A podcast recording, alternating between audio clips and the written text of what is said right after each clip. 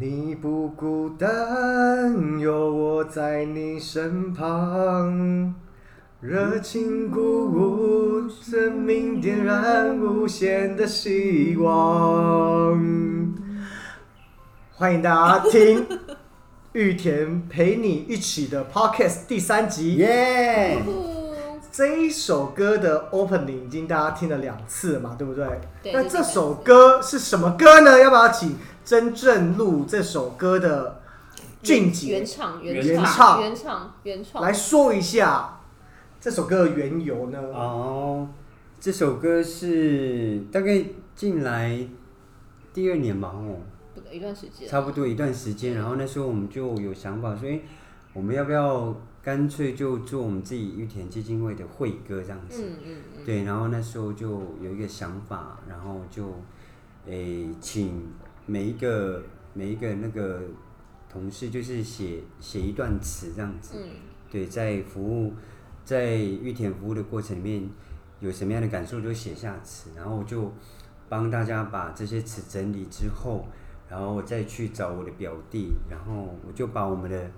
诶、服务那个服务内容啊这些我们我们想要做歌的起心动念，把它讲述出来之后，然后表弟就谱曲这样子，对，然后最后我们再听，然后再讨论之后，就好像不到没有很久吧，应该差不多一一两一个月左右，这首歌就出出来，然后然后就给大家听，然后大家也都很喜欢这样子。对，然后因为希望希望透过这首歌，然后带给我们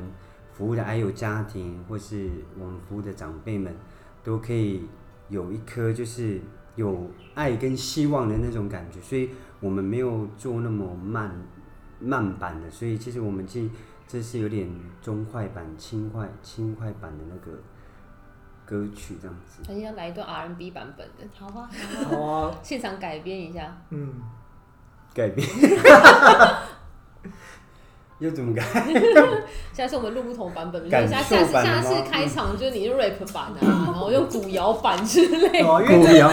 因为 Podcast 叫陪你一起，也是因为玉田之歌嘛，在你对身对啊。你们，可是玉田这个的歌名，真正的那个歌名叫做《在你身旁》，所以其他在 YouTube You YouTube 可以听得到，所以各位听众们一定可以，诶、希望你们可以到那个 YouTube，然后打“在你身旁”玉田基金会玉田基金会在你身旁，就可以搜寻到你。可以看到我们家俊杰长什么样子了。对对对，他未婚哦，还有 还有兴趣的，这这节目一直被工商时间问真人 或真婚之类的。然后我们是在台北市的一个一个一家公司录录音室录音的，那我们大概录的时间好像不到三个小时吧，差不多。你现在是吹嘘自己很厉害，没有没？有没有没有，因为超过四个小时就要再收费了。所以这首歌是在一个就是很精准的，专业的录音室。对啊对啊，真的应的。该是说这首歌是完全是我们基金会的人员跟俊杰的表弟产出的啦，从词啊到曲都是希望说玉田基金会可以有一种在你身旁陪伴你的那种感觉，对对就会一直大家会不断听到，还是我们以后可以办一个玉田之歌唱歌比赛，啊，对啊，可以邀请吗阿？佑来比主赛。持人，我们可以纳入考量，再考虑看看喽。那这首歌就是在你身旁陪伴的是矮友跟老人，那是谁陪伴我们玉田的矮友跟老人呢？就是我们的社工。终于进入到主题了，因为前面的听众花了四分钟 听的这些，这集重点要来了。哎、玉田这个很重要，对了，对啊也是很重要，但是很讨厌，一直说我们时间我讲太久。你今年哪有记用猛放呢？会啦。我是我是那个 podcast 的制作人呢，我要掌控一下时间嘛。好的，对，啊，就是大家记得去 YouTube 点我们的在你身旁。我们在六月份的还有活动也会大力的放送。好，刚才就提到的是说陪伴我们的癌友跟老人，就是我们的社工嘛。那我们社工平常在做些什么，或者是第一次来到玉田，因为其实是个回顾，因为四月份的社工日就到了，所以我们第一个想要请社工们分享的是说，第一个案子我们都会记得嘛，因为刚到职场啊基金会工作的时候，可能先坐在椅子上面啊，看着前辈的个案记录啊，其实心里都会有点忐忑不安，说啊怎么办怎么办？尤其是社工菜鸟，他其实第一次拨电话，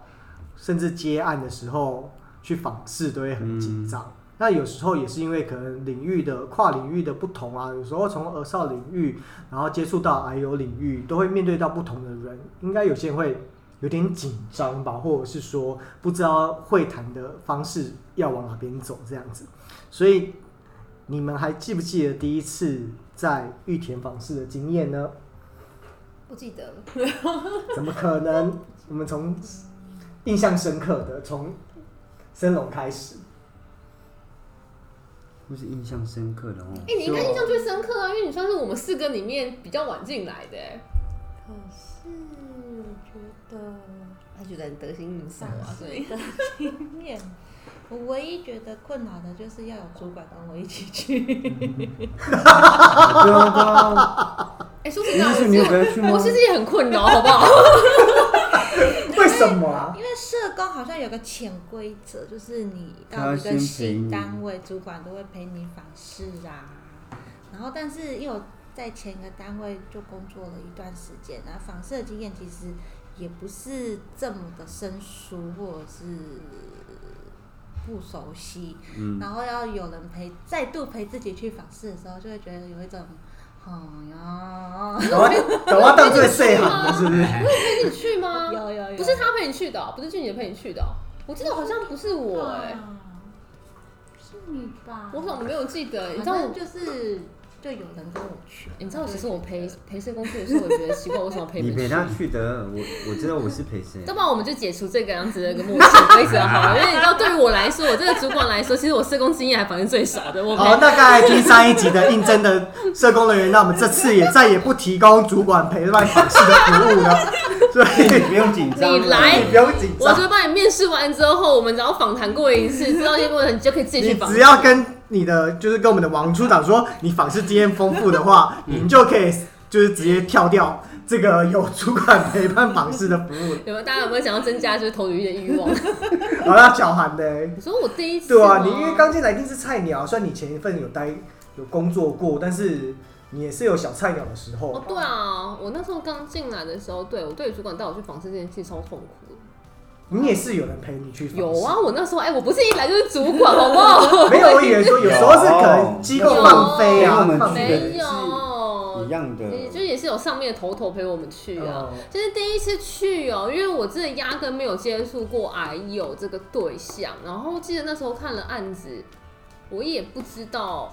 上头为什么这样评估，就是因为因为我没有，应该说，因为癌有这个案子，它其实每一个个案的疾病状况，然后家庭背景，整整的东西，每个个案变化实在太大了，因为包含疾病这件事情，每个差异性很大，所以我看了一个是肺癌的案子，但我接的案子是口腔癌的，所以其实根本就没有办法去做一个就是。范例去做参考了。我记得我第一次去的时候，那时候刚拿到转介表，最痛苦的是我完全看不懂疾病的变化吧。第一期、第二期、第三期、第四期到底对癌症的变化有什么影响，然后我要怎么补助，什么我都不太清楚。所以我就硬真的去看到癌友的时候，我觉得那种像机器人，就是因为我都会先拟一张。访问的问题，就是我要去收集好，因为大家都有经过这个过程吧。就是一开始当事人跟我说，会把问题都列好，所以我要去收集这些资料回来。就那时候去的时候，很像机器人，就就跟啊，就是内心会有一个清单，这个问过了打勾，连那个月收入问过了打勾，就是会有一个这样的状态啊。那俊杰嘞，其实我那时候，我那时候第一次去，当然也是主管陪我去。那其实确实我对癌症病人这一块也真的比较陌陌生这样子。那我就去，然后我就我就大概我也我想说，哎、我还是要看一下整个状况这样子。然后访谈过程其实都还 OK 这样子。那后来当然，诶、如果有没有可能没有进一步想要问问到内容东西的时候，其实那时候主管也会加进来这样子。可是他大部分时间都是让我可以跟他会谈这样子。然后完毕之后，那后来我就下来，然后我就我就直接问我的那个主管这样子。那时候主管我就说：“那你去访视的时候，你进去的时候，你都很知道他的状况吗？”这样子，他说：“其实我也不太清楚。他说，其实他也没有说会记得很清楚这样子。然后他就说，哎、其实大概知道哪一些点，然后就是，哎、在通过访谈的过程里面，就是，诶、可能有一些东西又会又会回来这样子。对对对，因为我觉得，其实在于无论是经济弱势或者是癌症病友上面，新手或菜鸟生或第一次跨领域的，都会不知道疾病状况啊。我还记得当那个菜鸟社工的时候，也是不知道说有什么补助可以领的。那时候访视还带着那个福利手册，有这个经验过吗？什么是福利手册？就是他有一本手册会介绍他他的福，他也可以申请的福利。对哦，就是比如说桃园市境内有哪些福利，啊，就是每个县市的那一个，对打什么电话干嘛怎么嗯，有？些机构会让会发给社工员一本这样子，你们可以看，我们也有啊，你们要吗？对啊，所以就是我觉得新手社工都会遇到这个问题，因为不太懂他的疾病的状况，因为像癌症对于其实没有非常认识的说零期，或者是甚至说那他第一期到第四期的状况的差别在哪里，他们会面对到什么状况，其实也不太了嗯解，嗯会像陌生的。那居里哥嘞？嗯，就我以往的之前的经验的话，我们的个案对象都可以直接对谈。那在玉田之后，我记得印象很深刻，就是第一次我要去访问，呃，去访视的个案是喉癌。那个案那个资料表上面写的是全喉切除，因为没有接触过这个喉癌全喉切除到底是什么状况。那去访视的时候，结果这位个案的话，他没办法讲话，因为全喉切除没办法发声。那第一次就用笔用笔谈的方式来做访谈，这是我很特殊的经验。所以像是我们这样子 个案的访视经验当中啊，有时候会遇到令人快乐的，然后像我觉得，其实，在玉田特别不一样的，尤其是阿佑的关怀，我相信他们的病况都会其实瞬息万变很快，嗯。尤其是有时候甚至你突然觉得他可能正要康复，或是哎、身体健康越来越好了，可又有一个突如其来的，对啊，那在这个过程当中，服务的有没有什么令人觉得有点丧气，或者是会觉得说，哎、当初的评估或者是一些服务的内容，让你觉得有点，哎、好像可以做得更好，或者是让你有什么印象深刻的经验有没有？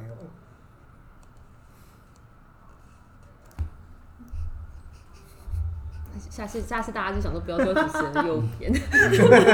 因为我们这个节目都从右手边。主持人就会指定右手边那一个。开始做访上问，气哦，嗯，你说是上觉得有点难过吗？还是？对，应该说上气难过的话，因为我们接我们服的对象是癌友，那依照目前来讲，医疗技术的话还是没有完全，毕竟对癌症这种这个疾病没办法完全的治疗痊愈，那可能在服务过程中经常会面对癌友突然。在我们服务还没结束的时候，癌友就已经离世了。那可能这就会对我们在服务过程中产生一些比较沮丧、比较难过的心情。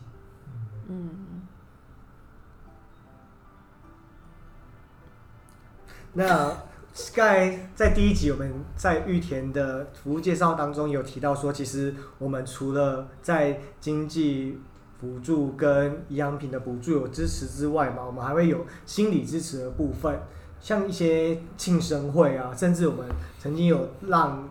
就是精油老师，芳香精油老师到家里做服务，对于一个照顾者的放松去去做。那有没有什么令人快乐的个案经验？比如说像我之前在于我们的季刊当中会看到有些社工分享嘛，就是有些个案他从未体验过被庆生的感受，或者是说他离离病啊，然后流离失所，或者是经济困难的时候，他的人生发生一些体悟啊，发现啊没有人在身边陪，然后突然间有个社工小小的一个庆生会活动，就让他非常的感谢跟感激。那在这部部分，社工们有什么经验呢？也是让你印象深刻的。我就坐在主持人右手边很压力很大，应该这样说了好了。我就是其实基金会这边做心理支持这块，为什么？因为有时候社工的角色可能因为做完经济评估之后，跟这个个案的关系，跟这个大哥大姐跟的关系可能就中断了。那其实我们基金会秉持着我们想要在你身旁的精神在嘛，所以其实会希望说，透过一些小型的活动，让我们可以更贴近。就是癌友这样子，那其实开心，其实有时候对，其实不知道哎、对我来说，有时候看到个案他是很开心、精神很好的跟你聊天，因为毕竟我们服务的是病友嘛。你这一次去，上一次去看到他的时候，他可能很虚弱躺在床上；下一次去拿营养品看他的时候，哎、他已经有很有元气在跟你讲话。对我们来说，就是都是蛮值得觉得开心，或者替他觉得开心一件事情了。对啊，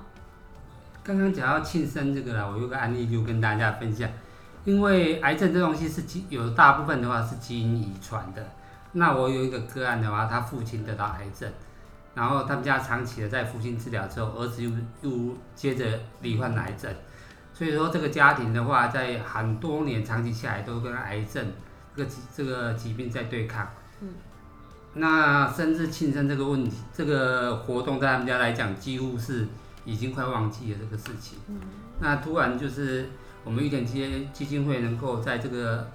后来能够接到个案的转介之后呢，能帮他做庆生，给这个家庭在他们几乎已经以往的一个庆生的活动，生日蛋糕这个食物的时候带进去，让他们家有带着一个些许的快乐这样子。好像从就是平就是那种枯燥的那种嗯，就就医生活当中，突然燃起了一点点嗯快乐的因子在。因为这样听下来，就是癌癌友在罹患就是癌症的时候，好像整个生活的重心或大家瞩目的重心都一直在他，就是对要健他康啊，要治要疗，嗯然后可能治疗完要去筹钱，可能筹钱去做治疗，或是因为治疗没有办法工作，就是离不开就是生病看医生，然后找钱去负担这些这些开销，这样子没有时间。没有时间去过这一些比较算是放松心理，或是比较是娱乐性的，没有这种活动对他们来讲算是一个奢侈。奢侈啊，连可能便当钱都没有了，怎么可能过生日？嗯，对啊，其实，在帮很帮一些个案庆生的时候，其实他们真的都会说，大概也有十几二十年，甚至久的话三四十年没有过生日这样子。对，那其实当我们把蛋糕放在他眼前，点上蜡烛的那一刻时候，其实你就会感受到那个眼神，就是那种，其实还是有心里面还有是有一些渴望的眼神，希望，诶，透过这样的一个生日愿望，可以让自己的身体，或是让自己的家里面可以可以越来越有所好转那样子。嗯，其实当初办办这样的一个庆生会，也是让让我们的个案其实可以有一些转念的机会，就是让他们不要不要一直，诶、因为生病就好像只能活在那个垂头丧气或是黑暗里面这样子。嗯，不要因为这样，而是让他们觉得，即使是我们的人的生命还是有希望，一一丝丝希望在这样子。那我觉得我自己在服务个案过程里面，其实蛮多很快乐的事情，哪怕只是帮他们家里面修缮修缮，他们也就很开心这样子。我记得那时候好像连续用了几个假日的时间吧，就去看啊，哦然后修还要去迅捷去监工啊，监工 监工那个按家的房屋修缮，我记得好像天花板、墙壁都重新拆掉，重新粉刷这样子。对，然后还有那个，也就是有一个，他算爷爷，算年纪蛮长，然后他也是很久没有没有庆生，结果我们帮他庆生的时候，他讲了很多话，他讲了好久，他就分享以前过去发生的事情，然后就在他快要过世的时候住院，他就跟他的儿子说，他他现诶、后半段时间最开心的时间是那个玉田基金会有来帮他庆生那样子，所以我就觉得诶、其实哪怕只是一个小小的动作也，也让他有可以可以让他记起来这样子。对，那嗯，其实蛮多快乐经验，我觉得那个快乐经验不见得好像一定是要办什么样的活动，而是诶、让他知道说诶、这个基金会是真心的关心你，然后真心的想要陪伴着你这样子，甚至有的时候有些个案还会打电话过来，这样他说诶、我跟你讲哦，沈圣光那个哪里的那个那个什么了，店家你去买什么会比较便宜，什么什么，也有这样的。你说要夹夹纸条过来跟你说吗？我觉得有时候很窝心，是说，因为我们不是要签一些文件嘛，个人有时候就是阿姨他们签领据领就是文件回来的时候会夹小纸条，说某某社工谢谢你。啊对对我觉得说那时候看到那个纸条，我觉得是一种窝心啊。所以我们的快乐有时候可能是看到他们就是平安快乐，是我们也是很快乐。对，那刚才提到就是在还有部的部分嘛，然后我记得升龙也有很多有趣的，像是家造者，因为我们刚才在谈论到的是 I 有身上嘛庆生会，那你也有举办多场是针对家庭照顾者的互动，无论是在医院或是你甚至到府服务。我还记得有一次陪伴你到一个还有家庭，然后他是家庭照顾者，他的女儿是觉得第一次难得有他自己的时间在闲聊，然后甚至体验到了精油按摩，觉得相当放松，因为他以前只记得照顾自别人，都忘记照顾自己嘛。您要不要分享一下你在家照者活动的经验？那个时候啊，就跟伙伴们讨论，就是家照者这个活动，也是在服务的过程中看到说，我们以往服务的时候常会看到癌友本人，但是有一次在访视的时候是跟，因为癌友好像我记得那时候他正在做治疗，那就跟他太太聊，那太太很顾及他先生的一些情绪，嗯。然后他会跟我说，诶、补助的事情，他有好像不想要让先生知道说我们有帮助他，他觉得他先生知道了会生气，嗯。他会觉得说有一种被践踏自尊的一种感觉，嗯然后也会就是跟我分享说，先生因为治疗的状况好像不是很理想，所以常常会脾气很大啊。然后他自己吸收了这些情绪之后，他其实有时候也会觉得很累。然后我记得他那时候其实是很想要回去继续工作，可是因为他陪先生做治疗，然后工作又收入工作收入也都中断，他其实蜡烛两头烧的感觉压力很大。那我就发现说，其实不只是还有他在治癌的过程中是很辛苦的，其实陪伴在身边的，不管是太太呀、爸爸妈妈或者是子女，也都很辛苦。所以才想说，可以做一个家庭照顾者的活动，让他们有机会可以喘息呀、放松啊。因为我会觉得，诶、先把自己照顾好，才有力气再去照顾其他人。所以在去年度的时候，就办了几场家照者的活动。嗯那刚刚燕萍有提到的那一个女儿，她就是一个压力还蛮重的一个家属的事，对一个例子，嗯，因为她同时要照顾罹患癌症的妈妈，然后她自己自己自己记得好像有四五个小孩也都是要照顾。那也是不止两头蜡蜡烛了，她已经有三头蜡烛，全全部都在烧，对啊，而且她就是真的很传统，诶、也不是很传统啊，就是很以家人的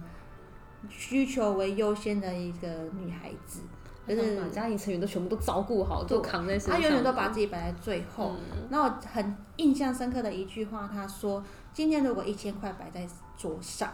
那我很累，我可能需要去买个可能假设是咖啡放松一下好了，还是妈妈她现在需要一个营养品，你会拿去买什么？”我记得她用这一句话问我们，因为我们那时候，我记得那时候在老师精油老师也是跟她说，你要好好的让自己放松啊，不要压力这么大。啊，不不不，讲这些之后，他就丢了一句话。那时候我们记得，我记得我们就是安静进入沉思。思考。嗯，不能一半自一买一杯自己喝，然后其他的，就有时候其实想说要照，也要先照顾好自己，才能有力气去照顾家人呐、对呀、所以才有家照者这个那时候我去看，呃，申总去办这家教者活动，我回来看照片，因为第一次办活动的时候，我有陪申总一起去办他家里的那个活动，看到那一个圣圣诞节活动，嗯那时候看得出来妈妈是，就是妈妈那个角色是有点疲惫，会觉得会有点累。可是后来看到申总办完家者活动，看到照片，我就觉得妈妈在那个当下，我觉得她是有为自己而活。活着的那种感觉，就是在当下是为照顾自己的时候啦，嗯。所以我觉得申总这家教者活动很有意义。嗯，对啊。对啊，嗯，而且他，我再插播一下，很可爱。我那时候跟他说我要去办这个家照者活动的时候，他就说他还是想到妈妈，他说是帮妈妈按摩吗？是你，不是，是要帮你按摩。因为这样子的家人，我觉得就更需要去呵护照顾他，不然连他都倒下了，可能真的家里就没有人可以支撑了。那像俊杰也有在医院办精油按摩的课程嘛，对不对？也有到府服务啊，我记得有有对吧？帮爸爸嘛，有一个儿子，对对对，其实那时候也是因为确实我们服务的对象会有的时候会有一些状况，所以要把家属拉出来，呃，办活动其实会有一些困难这样子，所以那时候我们就想说啊，不如他们不出来，不如我们就进到他们家里面这样子，对。然后那时候其实，嗯，去去帮那个诶、儿子按摩过程，其实他真的很舒服，然后他舒服到他已经睡着了，然后后来后来因为我是带一个那个物理治疗师，然后后来那个物理治疗师人也很好，他就他也知道我们的宗旨，然后他后来说，哎、我想再多一些多一些时间，然后看爸爸有需要的话，爸爸因为爸爸离癌，然后年纪也比较大一点，他可能有一些关节痛还是哪里不舒服的地方，他可以教他怎么样做复健这样子。对，然后在医院的部分，其实那时候也也来了一些那个癌友家属，甚至癌友来来学习精油按摩这样子。对，然后。诶，到后面后面一半说大家两个两个一组就开始互相在旁边帮另外一个帮一个帮忙他按摩这样子，也是学习到另外一种舒压的方式啦，就是最主要是让这些家家属就是确实要照顾自己的呃生病的亲人很重要，固然固然很重要，可是诶首先真的要把自己也要照顾好，不然诶就像申荣强讲，不然你真的倒了，那这个家人病人他该怎么办呢？真的要好好好好也要注意注意自己的身体状况、心理状况的，所以才才希望可以更多推广那个家庭照顾者这样的一个方案呢。嗯。那我也有另外一个很有印象的，就是我们去年在林田山办贴布画展的时候，我们邀请了一个很特别的团体，然后为我们做歌唱的，他也算是我们的一个还有服务的过程，一个契一个机团体。组成的团体嘛，对对不对对对。我们就邀请那个花莲的居里哥，让我们分享他三首歌合唱团的故事，这样子。嗯，这个合唱团的话，那就是在认识他们组合的过程，也是一个很很特别的日子。那这个合唱团，那他们本身都是癌症病友，那他们是那个门洛医院的一个病友会，那就是他们本身希望透过唱歌来自己让砥砺自己，然后相互慰勉，然后也能改善自己的身体状况，这样子，因为。好像据说唱歌是最长寿的一个活动。嗯，那他们为什么会取名三首歌嘞？因为他们只想要唱三首歌就够了。结果唱着唱着兴趣又来了，越唱越多首歌了。对他啊，他展览的时候差点唱三十首，我不知变道这个成三十首事了。，对，这很有意思的一个团体。那他们也希望透过歌声来邀请其他一样同样罹患癌症病友来加入他们，一起来接着唱歌，来相互的鼓励，然后相互的支持。嗯，因为这样听下来，其实社工在访视啊，或者是看见癌友的需求当中，都可以有不同的活动方案的刺激，去一直做改变跟进步嘛，这一个部分。那我们这一集主要是提到玉田的社工样貌，而且特别是针对癌友服务的部分。那我们向听众们预告，那下一集我们就会谈到玉田基金会的长者社会福利服务这一块。对，那今天谢谢你的收听，那记得要对我们的玉田基金会 Podcast 陪你一起这个节目要记得订阅，然后固定的收听，记得订阅，也可以分享。有时候在需要的人听到这样的节目的时候他可以知道说哦原来在他想象不到的另外一块有什么他可以做到的陪伴的努力的地方。那我们大家也都一起加油。那社工日这个时间辛苦的社工们也不可以慰劳自己可以换你去按摩。哼 对换你去精油按摩。就继续预约按摩。马上打打拿起电话预约按摩这样子所以不忘在旅行啊之余照顾他人也照顾自己。那谢谢你本集的收听哦我们再见。拜拜。